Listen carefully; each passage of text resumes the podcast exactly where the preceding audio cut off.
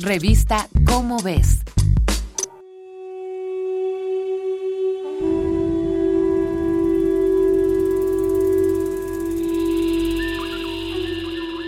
Aquellos que gustan de creer en la astrología ven en la posición de las estrellas, según el día y la hora del nacimiento, el destino de una persona, su carácter, sus fortalezas y sus debilidades.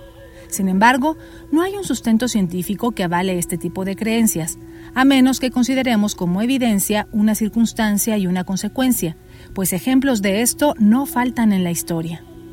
Resulta, por ejemplo, bastante curioso que toda la línea del tiempo que llevó desde la llegada de las tropas españolas a Tenochtitlan hasta su caída estuvo repleta de fenómenos astronómicos que fueron tomados como señales, como augurios de este evento.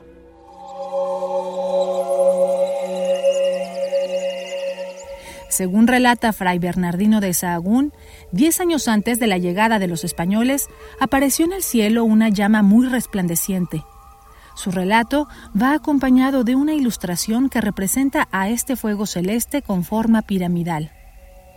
El relato es confirmado por el Códice Telleriano Remensis, el cual añade que los mexicas consideraron como una imagen de Quetzalcoatl, por las descripciones sorprendentemente detalladas, se ha podido dilucidar que se trató de la llamada luz zodiacal.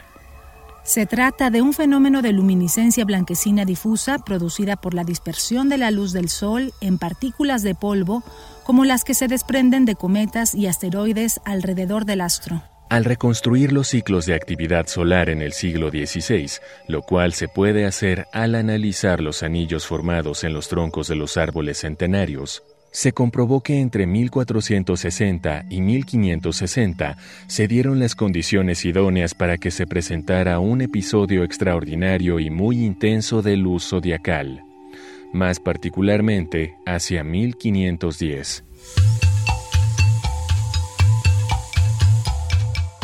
Durante el reinado de Moctezuma Xocoyotzin o Moctezuma II, se vio en el cielo un cometa con una cola tan larga y brillante que fue llamado Citlalin Popoca, la estrella humeante.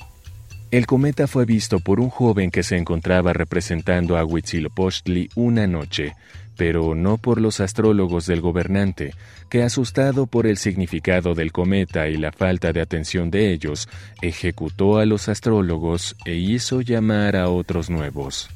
Curiosamente, el cometa también fue visto en España, y en ambas naciones coincidió con la muerte de dos gobernantes, Nezahualpili y Fernando el Católico, ambos en 1516. Para el pueblo mexica, por lo tanto, el cometa fue un augurio de que se aproximaba el fin del mundo, el fin de su mundo.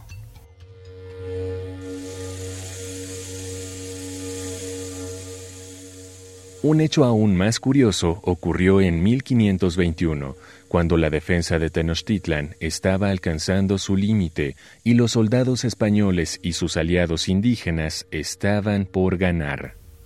El pueblo mexica vio descender del cielo una bola de fuego que bailó en el aire por varios minutos antes de desaparecer.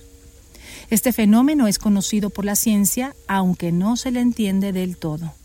Son llamados relámpagos esféricos o simplemente bolas de fuego, y su comportamiento es tan errático y raro que no se les ha podido estudiar en condiciones controladas, pero todo indica que para los mexicas fue un augurio más que certero de que era momento de rendirse.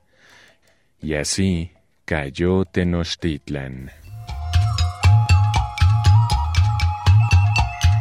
Esta es una coproducción de Radio UNAM y la Dirección General de Divulgación de la Ciencia de la UNAM, basada en el artículo Augurios Celestes y la capitulación de Tenochtitlan, de Jesús Galindo Trejo.